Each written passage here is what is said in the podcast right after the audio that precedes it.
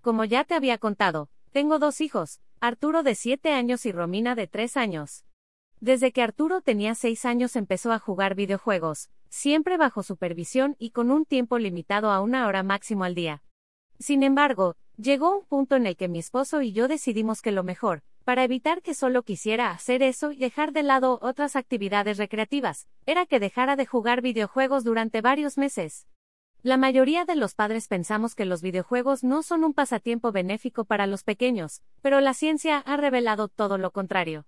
Un estudio reciente, realizado por investigadores de Europa y publicado en la revista Scientific Reports, ha dado a conocer que el hábito de jugar videojuegos puede resultar mucho más positivo para los niños de lo que creemos, pues los ayudará a ser más exitosos y hasta aumentar su nivel de inteligencia. Tal y como lo lees. Foto. Y stock. Dicho estudio recopiló una gran cantidad de datos para determinar qué le sucede a los niños que pasan una cantidad de tiempo superior a la media jugando videojuegos. El resultado es impactante y rompe con la creencia que durante varios años hemos tenido la mayoría de los padres en torno al efecto de los videojuegos en los niños.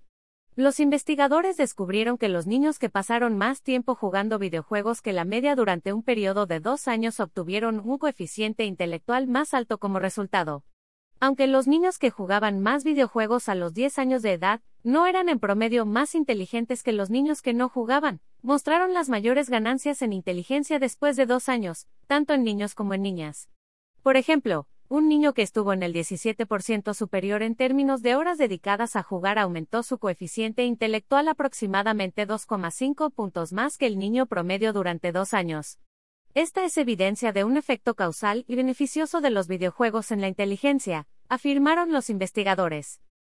Los investigadores del estudio entrevistaron a miles de niños estadounidenses y utilizaron datos del programa Cerebro y Desarrollo Cognitivo de Adolescentes. APDI aseguran se trata del mayor estudio a largo plazo sobre el desarrollo y el desarrollo del cerebro. Para lograrlo, estuvieron en contacto con 5.000 niños al menos dos veces, primero cuando tenían entre 9 y 10 años, y luego dos años más tarde, cuando tenían entre 11 y 12 años.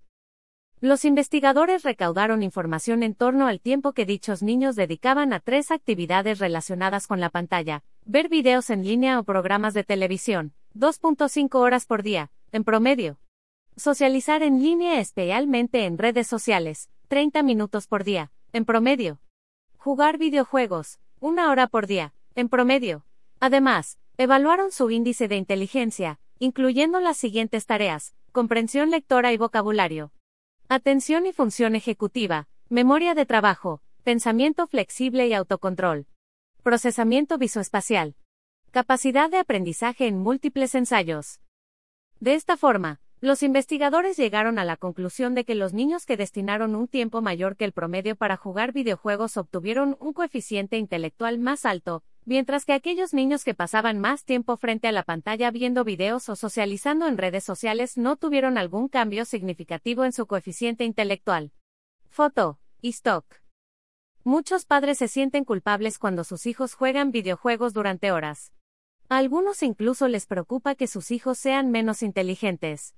Nuestros resultados no deben tomarse como una recomendación general para que todos los padres permitan jugar sin límites.